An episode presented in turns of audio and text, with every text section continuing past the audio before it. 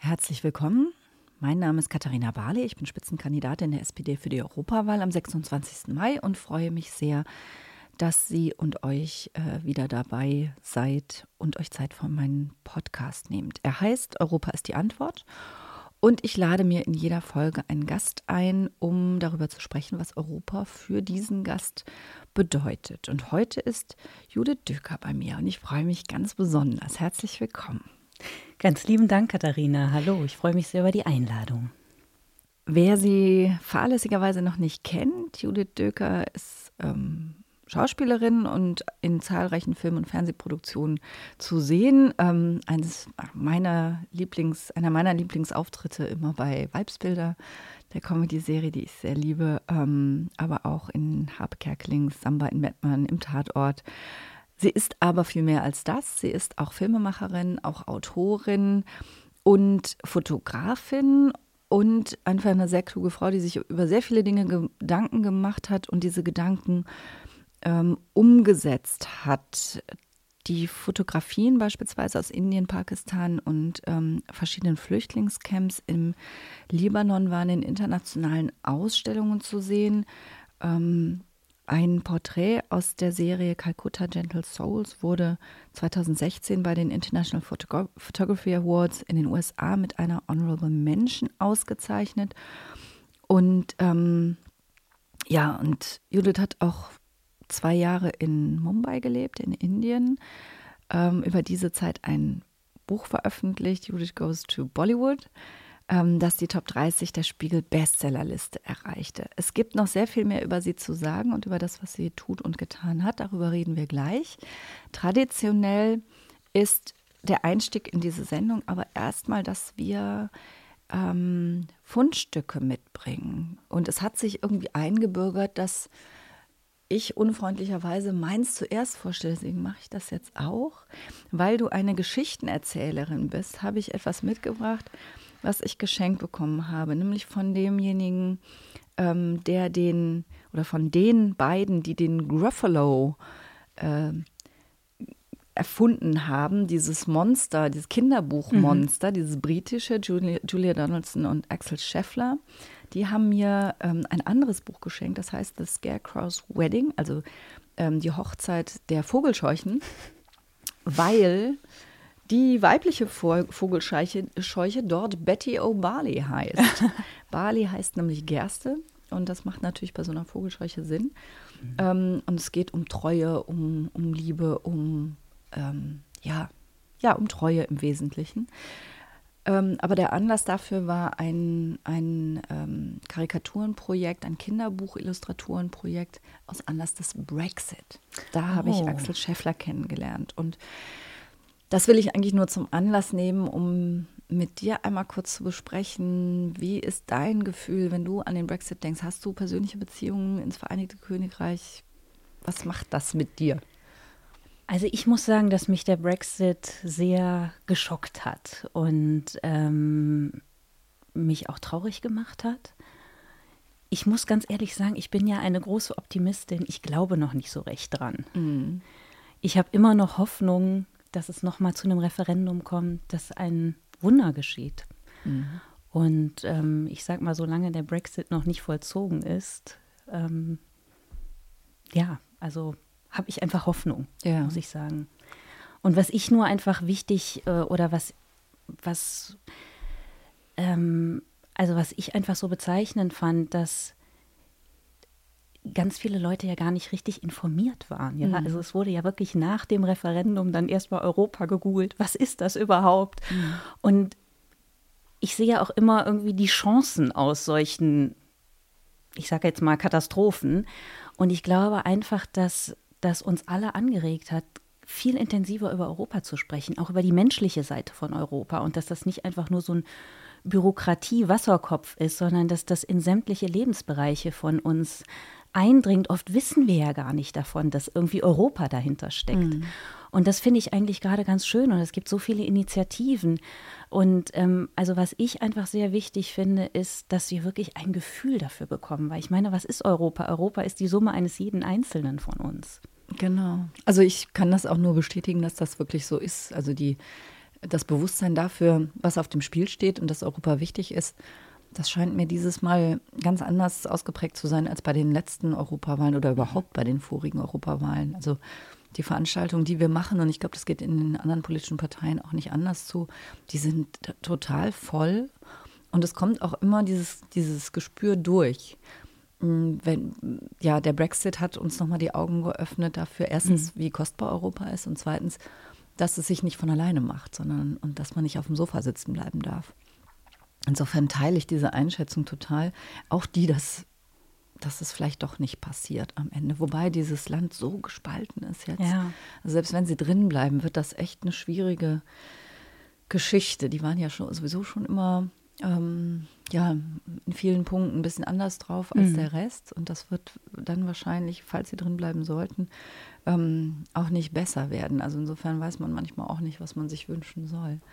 Aber du hast jetzt nicht, ich meine, du bist ja viel rumgekommen, ne? Und gerade Indien ist ja auch ein Land, was viel äh, britischen Einfluss mhm. auch, ähm, wo man den, glaube ich, immer noch spürt. Ja. Aber jetzt in Großbritannien selber gelebt, von den vielen Orten, wo du warst, das hast du noch nicht. Leider nein, leider nein. Also ich habe eine, meine allerälteste Freundin, die ich noch aus der ersten Klasse kenne, die hat einen Briten geheiratet äh, und ähm, die ist äh, Korrespondentin jetzt für England und Irland und lebt seit vielen Jahren in London.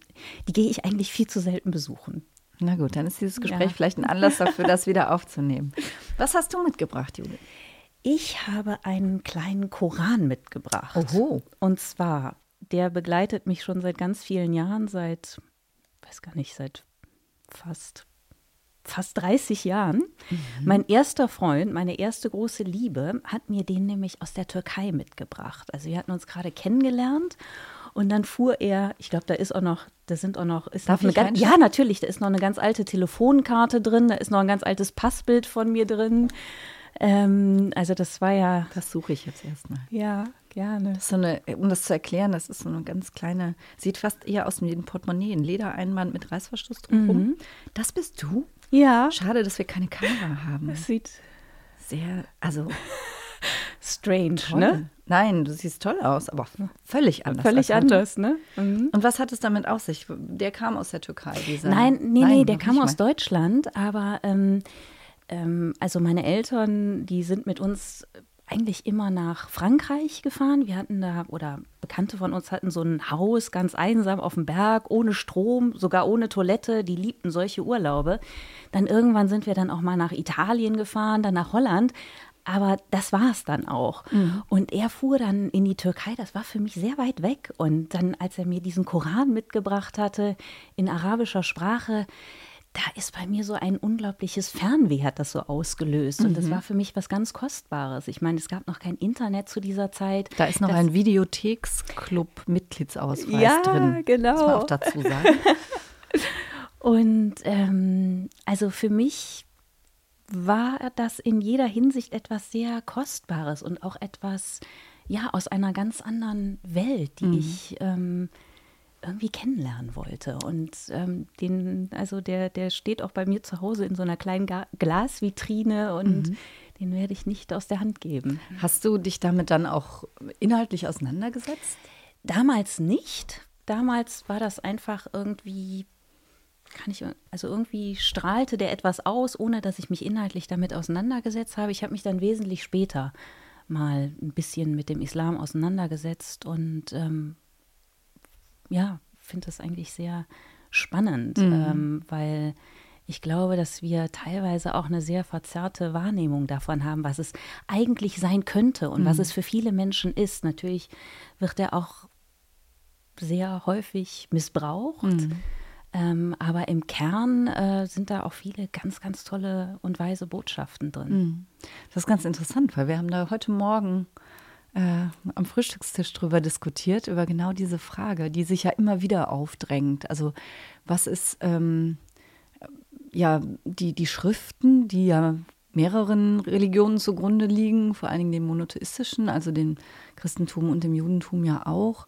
Also inwieweit sollte man sich bei der Diskussion, was ist eigentlich Religion und wofür steht die, auf die alten Schriften beziehen und inwieweit auf das, was heutzutage gelebt wird und daraus gemacht wird. Und ähm, das ist, glaube ich, eine super spannende Frage. Und wir haben jetzt erlebt, dass äh, der Twitter-Account von Sausan Shipli mhm. gesperrt worden ist wegen Bemerkungen über den Namen Mohammed. Und ähm, also das ist schon sehr aufgeladen, diese ganze Diskussion. Absolut, absolut. Und ich glaube, da, da braucht es auch verständige Stimmen, also welche, die da differenziert rangehen und nicht, ähm, ja, nicht die alten Parolen immer nachplappern. Ja, also ich denke, was, ähm, oder du hast es auch einmal so schön gesagt, als ich dich interviewt habe für die drei Fragen Glück, dass du sagtest, wir sollten mit mehr wohlwollender Neugier aufeinander zugehen. Mhm. Und das ist für mich so ein Begriff, den, ähm, den ich ganz, ganz toll finde, weil ich finde, wir leben ja in einer Zeit, ähm, wo viele Diskussionen sofort sehr, sehr aufgeheizt sind. Man hört ein Schlagwort, hat sofort eine totale Meinung dazu, regt sich auf. Und ich glaube, oder ich würde mir unglaublich wünschen, wir würden wieder etwas mehr zur Ruhe kommen und würden mhm. erstmal nachfragen, würden erstmal, selbst wenn wir denken, oh Gott, das ist irgendwie eine Meinung, die vertrete ich überhaupt nicht, aber erstmal nachzufragen, wie der Mensch überhaupt dazu kommt, also auch eine Neugier entwickeln, weil ich finde, mir geht es zumindest häufig so, dass ich dann bestimmte Meinungen immer noch nicht teile, aber ich kann sehr gut nachvollziehen, wie der Mensch dazu kommt. Und ich mhm. finde, das ist was sehr Wertvolles. Also ich glaube überhaupt, dass es uns also uns allen unheimlich gut tun würde, wenn wir weniger so verurteilend ja. wären. Und ich habe auch das Gefühl, ähm, ein Aspekt ist auch dadurch, dass wir wissen, dass man auch so leicht verurteilt wird, auch in den sozialen Medien natürlich, dass, glaube ich, auch eine große Angst entsteht, in eine falsche Ecke gestellt mhm. zu werden und uns deshalb auch manchmal sofort positionieren, um ja nicht irgendwie in eine falsche Ecke gestellt zu werden und es versäumen, mal besser hinzuhören mhm. und ähm, uns überhaupt mal die Ruhe zu nehmen, auch wirklich ganz andere Meinungen nachvollziehen zu können mhm. vielleicht. Und dadurch schaukelt es sich dann auch oft auf. Ne? Dann mhm. fühlen sich die einen wieder missverstanden und dann ähm, ja, gibt es immer so gegen, aufschaukelnde Gegenbewegungen.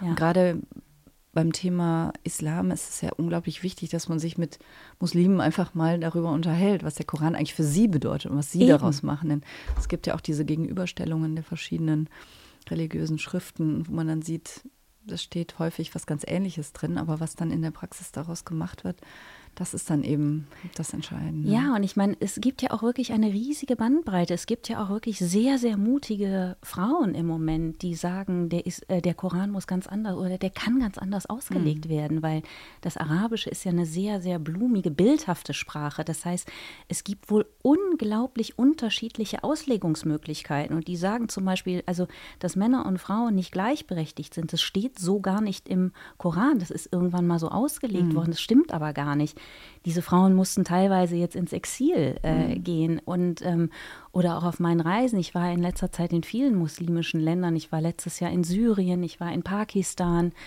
ähm, im Libanon und bin immer wieder Menschen begegnet, denen diese Religion unglaublich viel Kraft gegeben hat, auf eine sehr, sehr, sehr positive Art und Weise und mhm. die, ähm, ich sag mal, auch sehr kritisch mit diesem politischen Islam umgegangen sind. Aber das, was ich da gesehen und ähm, von denen mitbekommen habe, wo ich so denke, das, das gibt denen einen unglaublichen Halt im Leben und das fände ich irgendwie auch wichtig, dass ähm, eben auch solche Geschichten zu erzählen.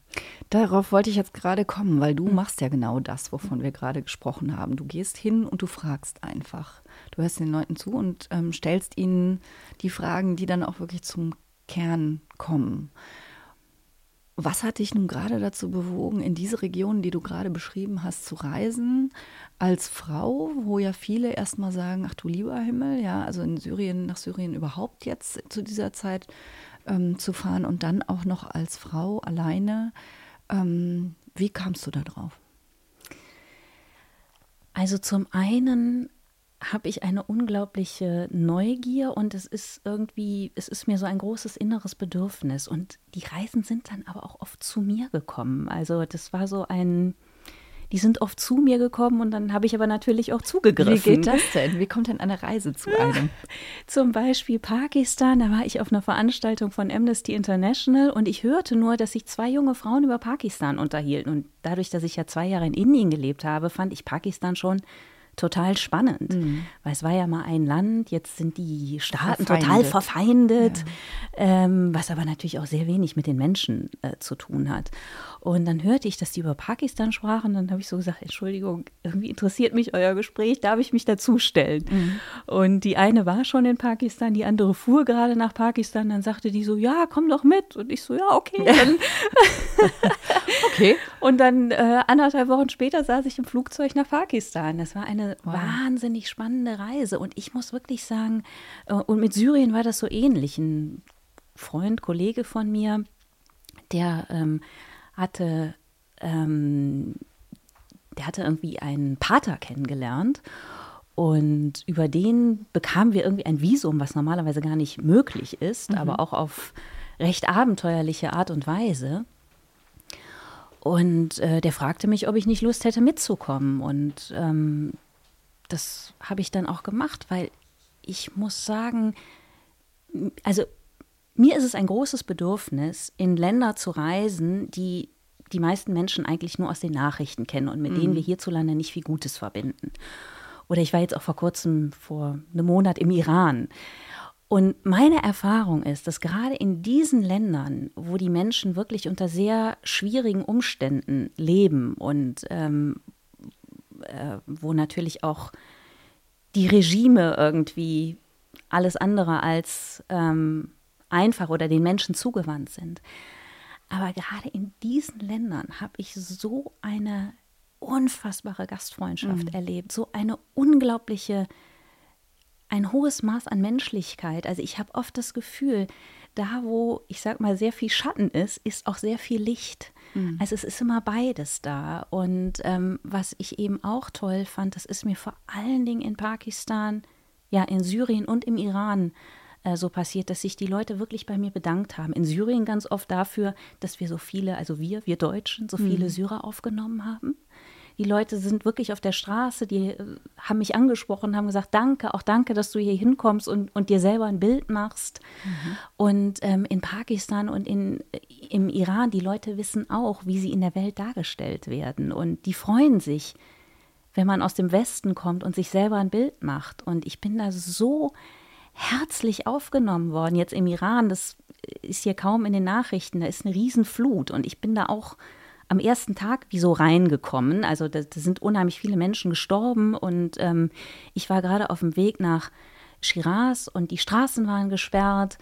Und ähm, dann sagten die zu uns, ihr müsst jetzt aus dem Bus aussteigen und gucken, dass er mit irgendeinem Auto weiterkommt. Und ich hatte einen riesen okay. Koffer dabei und die meisten Autos sind klein. Und dann stand ich so an der Straße, äh, und dann mit meinem Freund und dann hielt auch sofort eine Familie an. Die Frau sprach so ein paar Brocken Englisch, der Mann gar nicht, mit ihren zwei kleinen Söhnen. Haben die uns für zwei Tage aufgenommen, haben uns ihr Schlafzimmer gegeben, ja. haben uns bestens verpflegt. Und ich glaube, dass das einfach so wichtig ist, auch um der Bevölkerung zu helfen, dass diese Geschichten mehr mhm ähm, auch in unseren Kulturkreis dringen. Mhm. Das hört man ja oft, ne? dass mhm. gerade in diesen Ländern die Gastfreundschaft, auch wenn jemand gar nichts hat, ja. äh, ganz überbordend ist und, und, und auch, auch echt ist. Ne? Absolut. Und dann kann man sich vorstellen, wie sich die Menschen fühlen, die aus diesen Kulturkreisen hierher kommen und dann erleben, dass wir damit ganz anders umgehen. Ich meine, wir haben einfach eine andere Kultur. Ja. Ähm, wir müssen uns da jetzt auch nicht äh, völlig verbiegen, aber manchmal denke ich auch, so kleine Gesten. Ne? Das ist dann manchmal einfach, ob man jemandem anbietet, sich hinzusetzen und einen Kaffee zu trinken mhm. oder so, oder ob man jemanden schon an der Tür stehen lässt. Das sind so kleine, kleine Dinge, jemanden mal einzuladen, der neu ist in der Stadt oder sowas. Ja. Das würde uns, glaube ich, auch ganz gut tun. Ja, vor allen Dingen, ähm, also ich meine, durch meine ganzen Reisen habe ich natürlich auch gemerkt, wie deutsch ich bin. Mhm. Früher habe ich mal gedacht, nein, ich bin nicht so deutsch oder habe das eher so abgelehnt. Mittlerweile, ähm, also ich habe auch viele Qualitäten meiner eigenen Kultur durch meine Reisen erkannt, die ich sehr schätze.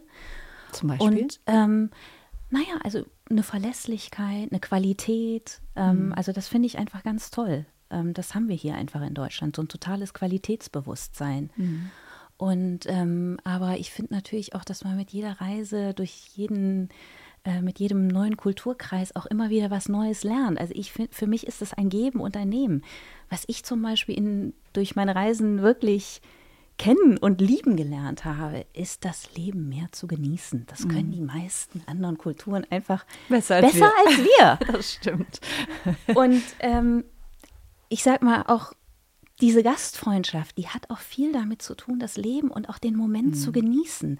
Weil bei uns habe ich oft das Gefühl, wir sind ja sehr, sehr zielstrebig. Wir verfolgen ständig Ziele. Wir sind, wir sind ja auch sehr pflichtbewusst, was ja auch gut ist. Aber ich glaube, der, die Schattenseite ist, dass wir manchmal dann nicht so im Moment sind oder mhm. uns nicht die Zeit nehmen, weil bei uns alles sehr, sehr durchgetaktet ist. Und ich glaube, so viele Dinge, die so rechts und links des Weges passieren, die eine unglaubliche Lebensqualität mit sich bringen, die können wir gar nicht wahrnehmen, weil wir viel zu fokussiert sind.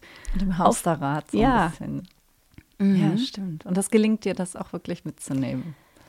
Ja, mal mehr, mal weniger. Also ich habe mich schon sehr verändert, aber natürlich ist da immer noch Luft nach oben. Mhm. Und eine Frage, die sich ja aufdrängt, gerade wenn man Syrien, Pakistan ähm, und auch Iran hört, hast du dich auch unsicher gefühlt? Hast du dich, hast du dich äh, auch ein Stück weit angepasst, um nicht unangenehm aufzufallen? Die Kopftuchfrage drängt sich ja immer sofort auf, gerade wenn man an den Iran denkt. Wie hast du das gehalten? Also im Iran ähm, muss man ein Kopftuch aufsetzen. Das ist einfach gesetzlich so vorgeschrieben. Mhm. Das kann man ganz, ganz locker machen. Das ist mir auch manchmal nach hinten gerutscht, wie auch bei vielen Frauen, gerade in Teheran denen rutscht das auch sehr nach hinten. Ähm, in Syrien und in Pakistan war das nicht nötig. Ich bin einmal in Pakistan in so, zu so einem ganz, ganz kleinen Dorf, äh, war ich auf so einem kleinen Dorf. Da sagten, ja, es wäre besser, wenn du dir irgendwie ein Tuch aufsetzt. Habe ich auch gemacht. Ähm, aber ich muss sagen, dass ich in all diesen Ländern eben auch von Männern sehr, sehr respektvoll behandelt worden bin. Mhm. Und ähm, ich ich erzähle das deshalb, weil sich manche Menschen darüber wundern. Ähm, also ich finde, da muss man, natürlich sind diese Länder schwierig für Frauen und Frauenrechte mhm. sind definitiv eingeschränkt, aber die Dinge sind ja oft ganz vielschichtig. Ja, das heißt deshalb noch lange nicht, dass man da als Frau nicht sehr respektvoll mhm. behandelt wird. Mhm. Und sich auch sicher fühlen kann. Ja, also ich habe mich, ich, ich habe mich überall sicher gefühlt. Also das Einzige, wo ich wirklich ein mulmiges Gefühl hatte, als wir nach Syrien einreisten, wir sind mit dem Auto äh, aus Beirut abgeholt worden von einem syrischen Fahrer, der sprach kein Englisch und wir kein Arabisch. Und ähm, ich hatte ein paar Lesungen mit einer syrischen Freundin gemacht, die ähm, zur, zu der friedlichen Opposition gehörte. Die war viermal im Gefängnis. Und äh, da gibt es viele Bilder von uns im Internet und die ist sozusagen Staatsfeindin. Mhm. Und ähm, wir waren zu dritt, äh, gingen wir dann da in dieses Gebäude rein, äh, an der Grenze. Wir mussten vorher viele Militär-Checkpoints ähm, ähm, passieren und dann hing da riesengroß Assad irgendwie, der schaute uns da von der Wand an und ähm, dann gab es irgendwie Probleme mit mir. Also mit den beiden Männern überhaupt nicht, aber bei mir, da kamen dann immer mehr Beamte, guckten in meinen Pass, guckten in den Computer, telefonierten, guckten wieder in den Pass. Und dann schaute mich Assad die ganze Zeit so an. Mhm. Dann dachte ich so, Hilfe, mhm. was ist hier los? Und mir konnte auch niemand erklären, was das Problem war, weil niemand Englisch sprach. Mhm. Und ich glaube, dann wurde dieser Pater angerufen und auf einmal ging's. Mhm. Und als wir dann in Damaskus waren, haben wir den Pater gefragt, was war denn da los? Und dann hat er das nur mit einem Witz beantwortet. Und da, es war auch klar, es gibt keine weiteren Informationen. Oh, oh, okay. Also es gehört schon auch Mut dazu, das muss man ja einfach ehrlich sagen, auch den Mund aufzumachen in diesen Ländern. Und da auch mal, es äh, sollte man, finde ich, allen denen, die das tun, auch ein Stück weit Respekt zollen, weil ich glaube, jeder, jeder solcher Schritte trägt ja auch ein Stück dazu bei, dass was aufbricht. Also dass Informationen ausgetauscht werden, also im Sinne von wir erfahren mehr und ähm, dass dort auch ein Stück weit der Spalt in der Mauer vielleicht ein bisschen mhm. größer wird. Ähm, ich hätte ganz viele Fragen jetzt, aber eins hat sich mir eben aufgedrängt. Das, das ist jetzt so ein bisschen außer der Reihe. Mhm. Ähm, weil du dann so sagst, naja, und dann habe ich jemanden kennengelernt und anderthalb Wochen später saß ich im Flugzeug nach Pakistan. Du bist ja nun als, als Schauspielerin, Filmemacherin, Autorin, Fotografin, bist du äh, eine freie Frau. Ja. Was viele Vorteile hat. Zum Beispiel, ja. dass man entscheiden kann, in anderthalb Wochen sitze ich im Flugzeug nach Pakistan. Mhm. Aber es ist ja auch ein Leben, was immer ein Stück weit unsicher ist. Ne? Also ja. Also du hast kein festes Einkommen, du musst immer zusehen, dass das alles läuft, dass du auch im Geschäft bleibst. Und ähm, ist das was, was du uneingeschränkt jetzt genießt und gut findest und richtig? Oder ist das was, was dir auch Sorgen macht? Es macht mir immer weniger Sorgen und nicht, weil ich jetzt irgendwie, weil das Geld jetzt ständig so fließt, aber ähm, ich hatte, es gab einen Schlüsselmoment ähm, und der ist schon ziemlich lange her.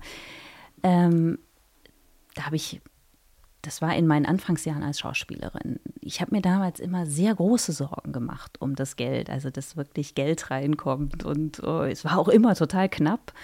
Und irgendwann bekam ich dann den Zuschlag für diese Comedy-Serie Vibesbilder. Und ich meine, da habe ich gut verdient. Mhm. Und ich merkte, diese Existenzängste, die gehen gar nicht weg. Weil mhm. dann habe ich gedacht, ja, ich verdiene jetzt gut, aber das reicht ja nicht ein Leben lang. Das Geld ist ja auch dann doch wieder schnell ausgegeben, wenn nichts nachkommt. Und das war so ein Schlüsselmoment, wo ich dachte, okay, entweder ich kann mein ganzes Leben lang, kann ich diese Existenzängste mit mir herumtragen oder ich beginne jetzt zu vertrauen, dass im richtigen Moment, dass mir immer irgendwas einfällt, dass irgendwas kommt. Mhm. Und ich meine, klar, es gibt immer Momente, da geht mir dieses Vertrauen auch mal flöten. Aber das ist etwas, was man wirklich wie ein Muskel trainieren kann. Und das gelingt mir mittlerweile ziemlich gut. Wunderbar. Und du bist ja auch eine sehr erfolgreiche Frau. Damit komme ich jetzt mal zu dem nächsten Punkt, nämlich zu deinem aktuellen Projekt, zu den drei Fragen Glück. Mhm. Ähm, da hatten wir ja auch schon Kontakt. Du hast ja. mir diese Fragen ja auch gestellt. Das ist so ein faszinierendes Projekt. Ähm, das sich, das sich ja auch sehr schon, schon sehr ausgedehnt hat. Ähm, und vielleicht schilderst du es einfach mal, wie das kam und was du da tust. Also der Brexit war ein Auslöser, aber der wirkliche Samen, sage ich mal, ist gelegt worden, äh, nachdem Donald Trump zum Präsidenten gewählt wurde, weil das hat mich so kalt erwischt. Mhm. Die, ich kann mich so genau daran erinnern, dass ich nachts wach wurde, dachte, soll ich auf mein Handy gucken oder nicht? Soll ich gucken, wie die in Amerika gewählt haben? Und dann habe ich noch gedacht, nein, ich gucke jetzt nicht, ich schlafe einfach weiter. Und währenddessen guckte ich schon in mein Handy rein und dachte, oh, Trump hat gewonnen. Denn damit war die Nacht vorbei. Ja. Ich habe die nächsten 24 Stunden wirklich wie so paralysiert, glaube ich, auf meinem Sofa nur gesessen. Ich war völlig bewegungsunfähig.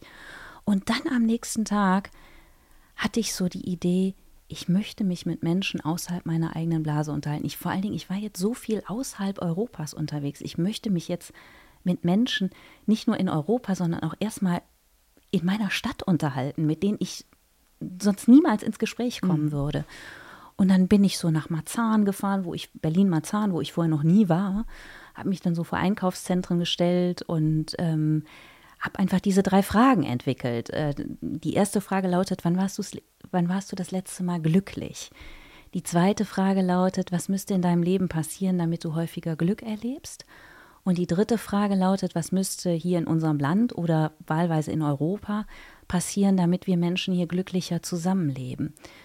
Und ähm, was so toll war oder immer noch ist, also eigentlich erst seit letzten Sommer betreibe ich das so richtig intensiv, das Projekt, weil ich gemerkt habe, dass dadurch auch ganz viel Glück entsteht durch diese Gespräche. Und ich glaube zum Beispiel, dass ein großer Grund, auch weshalb ähm, auch so ein Rechtsruck passiert ist, das ist ja, dass Menschen Angst haben. Wir mhm. leben irgendwie in Zeiten, in großen Umbrüchen, auch natürlich durch Digitalisierung. Und ich glaube, das macht Menschen Angst. Und oft projiziert man ja die Angst dann irgendwie ins Außen, dass, äh, dass man sagt, ja, das sind die Flüchtlinge, die machen mir Angst oder so. Aber eigentlich liegt die Angst irgendwo ganz anders. Vielleicht so, ich glaube, oft ist es die Angst vor dem Ungewissen mhm. oder ein Gefühl der Ohnmacht, glaube ich, das macht uns natürlich auch eine unglaubliche Angst. Und mein Hintergedanke war eben auch mit diesen drei Fragen, Menschen darauf aufmerksam zu machen, dass ja ein jeder von uns Gestaltungskraft besitzt. Weil ich glaube überhaupt, wenn man auch mit der eigenen Kraft in Kontakt gerät und auch merkt, auch ich kann gestalten, dann geht, glaube ich, zumindest ein Teil der Angst. Und um diese Gestaltungskraft einzusetzen. Weil ich meine, ein jeder von uns gestaltet ja wirklich zu jeder Zeit, ob jetzt bewusst oder unbewusst, konstruktiv oder destruktiv, unser Land mit, unseren, unseren Kontinent und damit auch unsere Welt mit. Ja. Ähm, und ich finde ja alleine die Tatsache, ob ich jetzt dem Kassierer im Supermarkt gegenüber freundlich und wertschätzend bin oder nicht, das macht ja einen Unterschied. Es verändert mhm. die Stimmung an diesem spezifischen Ort und somit verändert es ein Stück weit die ganze Welt. Theorie im Grunde genommen. Ne? Ja. Jeder Flügelschlag verändert im Grunde genommen die Dynamik auf der Welt. Absolut, ja. absolut. Und ähm, ich würde mir einfach wünschen, dass gerade wir, also ich glaube einfach, ne, dass überhaupt eine starke Zivilgesellschaft so wichtig mhm. ist. Und das würde mich jetzt auch ähm, äh, interessieren, wie du das siehst, weil ich glaube einfach, wenn wir, ich meine, wir haben ja das Glück, in einer Demokratie zu leben. Und in einer Demokratie kann es ja eigentlich auch keine Ohnmacht geben, weil ähm, ich glaube nur, dass, oder zum Beispiel jetzt die, die Greta, die macht es ja wunderbar vor, ja. Mhm. Also was ein junges Mädchen, was, was was, welches Erdbeben die ausgelöst hat. Und ich glaube ja auch, ähm, dass das für euch Politiker wichtig ist, dass auch was aus der Bevölkerung kommt, dass positive Impulse kommen, die ihr dann umsetzen könnt. Und ich würde mir einfach wünschen, dass sich noch viel mehr Menschen dieser Kraft bewusst sind. Und da braucht man ja auch gar nicht viel Zeit oder, oder Geld für, sondern mhm. es geht ja oft darum, einfach irgendwie die Meinung kundzutun. Das ist total spannend, dass du das sagst, weil ich bin ja im Moment echt viel unterwegs ja. und habe ganz viele solcher Versammlungen und Veranstaltungen und ähm, ich mache es jetzt nicht jedes Mal, aber wenn es sich ergibt, dann versuche ich immer einmal so einen Appell auch unterzubringen, mhm. weil es ist natürlich schon so, dass sich viele zurücklehnen und sagen, Politiker macht mal. Ne? Mhm. Ne? Das ist auch häufig so eine Journalistenfrage. Ja, die AfD, die wird ja irgendwie nicht kleiner. Was machen Sie Politiker denn falsch und so? Und ähm, ich versuche gerade, wenn ich viele ähm, Nicht-Politiker oder jedenfalls nicht hauptberufliche Politiker vor mir habe, auch immer zu, zu sagen, wir tun echt, was wir können. Also mhm. ich nehme das für mich jedenfalls in Anspruch. Ähm, aber wir schaffen das auch nicht alleine. Natürlich. Weil diejenigen, die, ähm, die wirklich schon sehr weit entfernt sind, die sich auch in diesen Blasen bewegen, mhm. auch in den sozialen Netzwerken, die erreichen wir ja gar nicht mehr, mhm. weil für die sind wir ja Altpartei ja. oder Altparteien. Ähm, ich meine, ich mache das ja auch erst seit fünf Jahren als mhm. Beruf sozusagen, mhm. aber ich gehöre dann für die dazu. Und, mhm. und die Medien sind alle Lügenpresse und so. Wir kommen ja an diese Menschen gar nicht mehr ran ja. mit Botschaften. Und, ja. ähm, und es, es reicht auch, glaube ich, nicht, wenn man da irgendwas abstrakt sagt. Man muss denen begegnen. Die müssen mhm. das auch spüren, weil das, das ist genau wie du sagst, das sind ja alles Emotionen. Das geht ja nicht über den Kopf, das geht ja alles über den Bauch. Und mein, mein Appell ist dann immer, ähm, wenn jemand überzeugt ist von Demokratie und Rechtsstaat und Europa natürlich idealerweise, dass die das dann auch weitergeben. Mhm. Also im, am Arbeitsplatz, in der Familie, im Sportverein, in der Nachbarschaft, wo auch immer, weil man trifft ja immer mal so Leute, die die sagen, ach, Demokratie und besser wäre doch, wir hätten mal wieder jemand Starkes an der Spitze und so.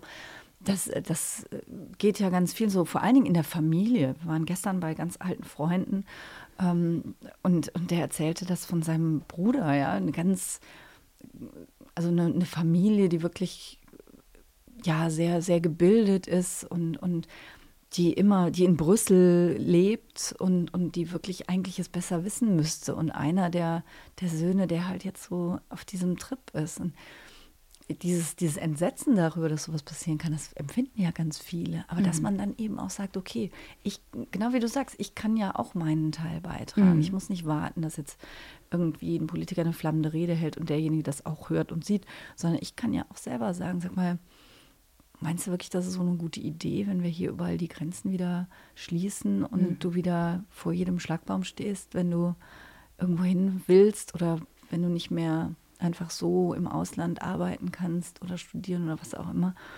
Also das teile ich 100 Prozent. Und jetzt interessiert mich natürlich, wenn du sagst, allein die Fragen schon zu stellen, löst so eine Dynamik aus. Mhm. Kannst du das mal ein bisschen schildern, was da passiert? Also ein ganz simples Beispiel, was aber sehr exemplarisch ist. Ähm, ich stand äh, vor einem Einkaufszentrum in Marzahn Und äh, jetzt für alle, die Marzahn nicht kennen, es ist ein sehr eher sozial schwaches Viertel, wo die AfD auch sehr hohe Zustimmungswerte hatte. Und dann sagte die Frau, so, ich habe so eine ältere Frau interviewt und die erzählt, Also du hast die einfach angequatscht. Einfach angequatscht, mhm. ja, ja, genau. Und ähm, also das mache ich häufig. Ein paar Leute recherchiere ich und andere spreche ich einfach auf der Straße an. Und, ähm, äh, und so. Und die erzählte mir dann erst, also was sie glücklich macht, dass sie einen Enkel hat, der aber das Kind von Alkoholikern ist, aber den liebt sie einfach sehr und aber alles irgendwie schwierig. Und bei der dritten Frage sagte die dann, ja, warum kommen all diese jungen Männer hierher? Die haben doch Blut an den Händen. Und ich meine, was ganz toll ist, durch diese ersten beiden Fragen ähm, kriege ich so viel von diesen Leuten mit und die sind mir dann schon so nah und vertraut. Ich, vertraut. Und ähm, dann finde ich, also das ist auch irgendwas, was ich jetzt so ganz interessant fand, wenn, wenn, wenn, mir sonst irgendwie jemand sagen würde, oh Gott, diese ganzen Flüchtlinge, die haben Blut an den Händen, dann, dann da wird wahrscheinlich bei mir auch ein Knopf gedrückt werden. Aber so ähm, bleibe ich dann erstmal sehr gelassen und, und lasse sie erstmal ausreden und, und frage dann auch, wie, ja, wieso sie das glaubt. Und dann ähm, habe ich so gesagt, naja, aber stellen Sie sich mal vor, hier wäre Krieg und Ihr Enkel und dann oh, kriegte die irgendwie Tränen in den Augen, sagt sie, oh Gott, nein und äh, das wäre ja ganz schlimm und dann meinte ich so, naja, aber stellen Sie sich mal vor, der müsste fliehen und ähm, also in ein anderes Land flüchten, wären sie nicht froh, wenn sich jemand um den kümmern würde. Und dann sagte die, oh Gott, ja. Und, und dann meinte ich so, gehen Sie doch mal mit Ihrem Enkel in ein Flüchtlingsheim. Und dann sagte sie, nee, da geht er nicht hin. Und nachher war sie aber so ein bisschen, ja, mal gucken. Ich glaube nicht, dass sie hingegangen sind, aber das war so einfach, irgendwie mhm. ihr eine andere Perspektive zu vermitteln. Und was ich einfach gelernt habe, dass die Leute natürlich auch in Blasen leben. Also ich bin noch an keinen Unverbesserlichen geraten, sondern was auch ganz oft passiert ist, wenn die Leute erstmal über ihr eigenes Glück sprechen, dann sind sie ja schon mal mit dem äh, also dann ist das Glas eben nicht halb leer, sondern halb voll. Mhm. Und was ich dann ganz oft merke, wenn die Leute dann auch sagen, mit diesem Multikulti oder so, das muss aufhören, dass sie von sich aus, glaube, also dann irgendwie hinterher schießen, naja, oder die müssten irgendwie besser integriert werden, die tun mir auch leid, die haben es ja schwer. Ich hatte es auch immer schwer in meinem Leben. Die, die Leute haben es ja auch schwer. Denen sollte auch geholfen werden. Aber ich finde, den deutschen Obdachlosen sollte auch geholfen werden. Also oft laufen die Diskussionen dann so ab. Aber was ich einfach merke, ist, wenn, oder was, was mir immer wieder begegnet, wenn man die Leute erstmal an ihr eigenes Glück an ihre eigene Stärke andockt, dass dann natürlich sehr viel mehr Empathie da mhm. ist, was ja auch ganz klar ist, weil wenn man selber denkt, oh Gott, irgendwie, ich, ich komme immer zu kurz, dann fällt es natürlich auch schwer, anderen Leuten irgendwie was, was zu, zu, gönnen. gönnen. Mhm. Ja, und du machst genau das, worum ich immer bitte, nämlich mhm. diese positiven, die, die positiven Emotionen anzusprechen. Ne? Nur dass das so, dass das so gelingen kann, ist wahrscheinlich kaum jemandem klar. War mir, bevor ich von deinem Projekt heute mhm. auch nicht klar. Weil das, das ist natürlich was Abstraktes. Wenn du sagst, die, die, die Populisten, die gehen an die negativen Gefühle, die schüren die ja mhm. auch, die unterstützen Angst und Wut und Hass und Neid und all sowas. Mhm. Und wenn man dann sagt, und wir müssen die positiven Gefühle ansprechen, dann, dann merke ich auch an mir selbst, dass man sich erstmal fragt, ja, wie macht man das denn? Ne? Und die meisten machen es, ich mache es auch natürlich, weil ich die Menschen ja in der Kürze der Zeit auch nicht so gut kennenlerne, erstmal indem ich von meinen eigenen positiven Gefühlen berichte, mhm. aber an deren positive Gefühle anzudocken, ähm, das, das leuchtet total ein, dass man sie dadurch auch öffnet und auch ein, dieses neugierige Wohlwollen mhm. eben dann auch ähm, ja, eher wecken kann, mhm. ähm, was wahrscheinlich die meisten Menschen eigentlich haben. Ja. Aber ähm, ja, jetzt erzähl vielleicht noch mal, was, was wird aus diesen Interviews? Also ähm, ich habe letztes Jahr einen Film gemacht, aus, aber aus so animierten Fotografien und dieser Tonspur. Äh, den kann man sich auch im Internet angucken, äh, auf meinem Blog äh, 3-Fragen-Glück, Glück mit ue.de. Und aber dadurch, dass ich gemerkt habe, was für eine Kraft in diesem Projekt liegt, weil das war mir zuerst auch nicht klar. Also das mhm. mit jedem Interview habe ich wieder gedacht, wow, also das ist ja irre, was da passiert. Das ist für mich auch eine totale Überraschung. Und habe ich irgendwie gedacht, das muss ich weitermachen. Und ähm, jetzt äh, sammle ich wieder, also führe weiterhin Interviews. Die poste ich gerade auf diesem Blog in Schriftform und äh, habe mich auch total gefreut, dass du ja auch schon mitgemacht mhm. hast. Mhm. Und ähm, wenn ich dann irgendwie einige wieder einige Interviews gesammelt habe, werde ich dann vielleicht nochmal so, ein, so einen Film daraus mhm. machen. Also ich finde, das lohnt sich sowas von, weil genau das passiert, so Blasen mal anzustechen. Mhm. Wenn wir ganz ehrlich sind, wir leben ja eigentlich auch alle in einer Blase. Klar. Und solche, solche Interviews dienen ja auch dazu, wie du es gesagt hast, aus der eigenen Komfortzone rauszugehen mhm. und dahin zu gehen, wo man sonst eher nicht mhm. sich aufhält. Und ähm, dieses, dieses Aufbrechen dieser Grenzen, die sich eingezogen haben durch auch ja, soziale Netzwerke und mhm. auch durchaus in der analogen Welt, dass wir immer stärker voneinander getrennt wohnen, einkaufen, in Schulen gehen und ja. so weiter. Ähm, da ist es so wichtig, dass man in Kontakt bleibt mit allen Teilen der Gesellschaft. Absolut. Und vor allen Dingen, ich meine, ich habe jetzt sozusagen so äh, eher wie so Negativbeispiele jetzt gerade genannt, aber ich muss sagen, ich bin einfach auch unheimlich oft wahnsinnig positiv überrascht. Also, dass ich wirklich merke, dass ich Menschen auch unterschätze. Ich war zum Beispiel vor kurzem hier auf der Kurfürstenstraße in Berlin. Das ist ein bekannter Berliner Straßenstrich und ähm, habe da eine Sexarbeiterin interviewt, ähm, die seit 15 Jahren drogenabhängig ist und die hat mir ein so tolles Interview gegeben. Also erstmal hat die von ihrem Mann erzählt, den sie so unglaublich liebt. Der war auch, äh, der war da auch mit dabei. Die beiden haben sehr reflektiert über ihre Drogensucht gesprochen. Dann sagte sie, ja, obwohl mein Leben gerade ein bisschen scheiße verläuft, weil meine drei Kinder sind bei Pflegefamilien, aber ich will jetzt clean werden. Und dann ähm, sagte sie so bei der dritten Frage, ja, aber wenn trotzdem, ich bin total glücklicher Mensch, also auch durch die Liebe zu meinem Mann. Und wenn sie so durch die Straßen geht, dann wird sie den Leuten öfter ein Lächeln schenken oder mal ein Kompliment machen, weil sie sagte, die Leute können das ja so gut gebrauchen.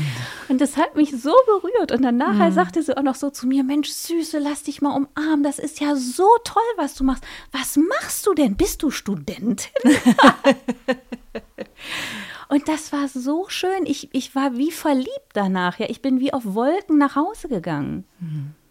Also da muss man jetzt dazu sagen, Judith sieht wahnsinnig schön und jung aus, aber du bist auch schon über 40, ne? Ich bin, ich werde jetzt 46. Ja, ja. also mhm. insofern Studentin nimmt man dann so mit, ne? Ja.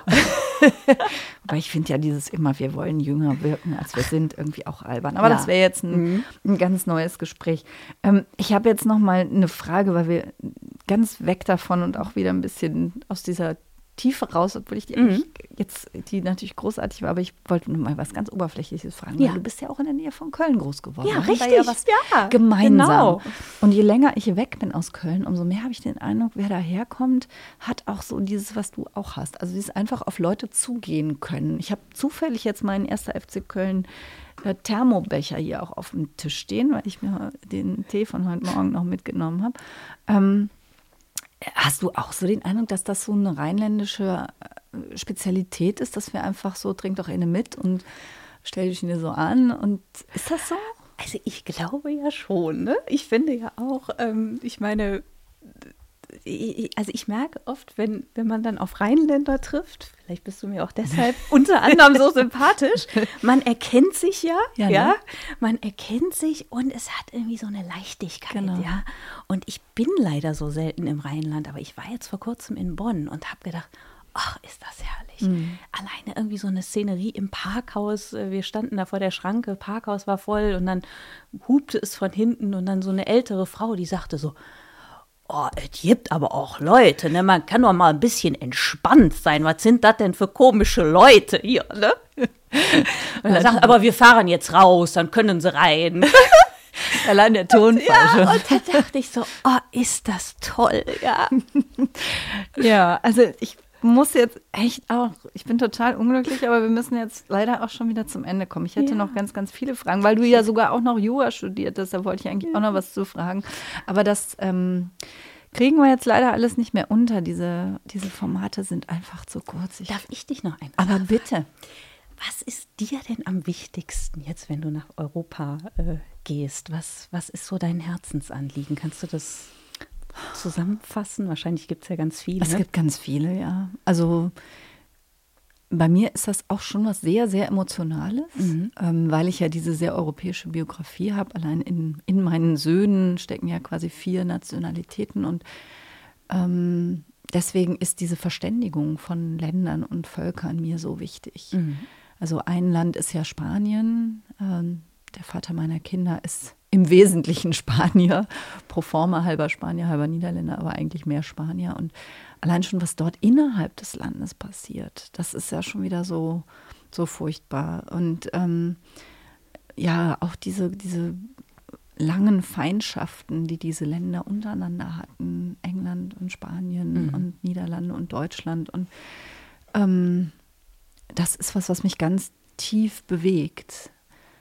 Das ist heutzutage nicht mehr so, so modern, ne? dass man sagt, ich, ich finde Frieden wirklich das Wichtigste was es überhaupt gibt. Aber dadurch, dass das bei mir so intensiv mit meiner, mit meiner Biografie verbunden ist, ist das das, was mich leitet. Und damit hat natürlich zusammen, hängt natürlich zusammen dieses ganze Engagement für, für Demokratie, für Rechtsstaat. Mhm. Also, dass, dass wir zusehen, dass wir diese Länder, insbesondere in Ost- und Südeuropa, also Polen, Ungarn, ja, Rumänien, Italien, dass wir die wieder dass wir wieder zusammenkommen mhm. von, ihre, von, unserer Wertebasis. Und da, wenn ich das jetzt in meinem eigenen Podcast auch noch sagen darf, möchte ich noch eine Botschaft loswerden, dass wir wirklich unterscheiden müssen zwischen den Bevölkerungen und den Regierungen. Ja. Weil die, gerade die Polen sind so europafreundlich. Mhm. Das ist, glaube ich, eines der europafreundlichsten Völker überhaupt. Und die wählen halt diese Regierung, die Europa ablehnt, in weiten, also die, wir wollen auch nicht raus, weil sie natürlich wissen, wie stark Polen davon profitiert, aber die sehr, sehr kritisch gegenüber den den Grundsätzen geworden sind, ähm, die wählen die aus ganz anderen Gründen, einfach weil die viel Geld ausgeben für Familienleistungen. Mhm. Du kriegst halt jetzt das viermal so viel Kindergeld wie vorher. Aber die, ähm, deswegen dürfen wir die nicht, nicht aufgeben und ähm, dürfen die auch nicht in einen Topf werfen und ja. nicht pauschal verurteilen, sondern genau wie du sagst, auch hinhören und gucken, wo können wir unterstützen. Da gründet sich in Polen gründet sich gerade eine vielversprechende neue Partei. Ja. Ein schwuler Bürgermeister, mhm. Atheist im katholischen Polen. Ähm, also das, das sind die großen Anliegen. Ich möchte wirklich dieses, dieses große Projekt von Verständigung und Frieden und Respekt und Wertschätzung, das möchte ich unbedingt weiter leben auch ja. und, und weiter stärken. Ja, ich finde toll, dass du dich dafür so einsetzt. danke. Und ich Weil, danke dir, dass du da, deinen Teil dazu beiträgst, äh, dass du deinen Teil dazu beiträgst und dieses ähm, dieses Projekt Drei Fragen Glück. Ähm, ich hoffe, da werden jetzt viele Leute noch mal reingucken und sich vielleicht auch selber was abschauen, was man so im Einzelnen selber auch tun kann. Judith Döker, ganz, ganz, ganz, ganz herzlichen Dank, dass du da warst. Danke, Katharina. Herzlichen Dank für die Einladung. Und ich hoffe, wir hören uns wieder beim nächsten Podcast Europa ist die Antwort. Bis dann.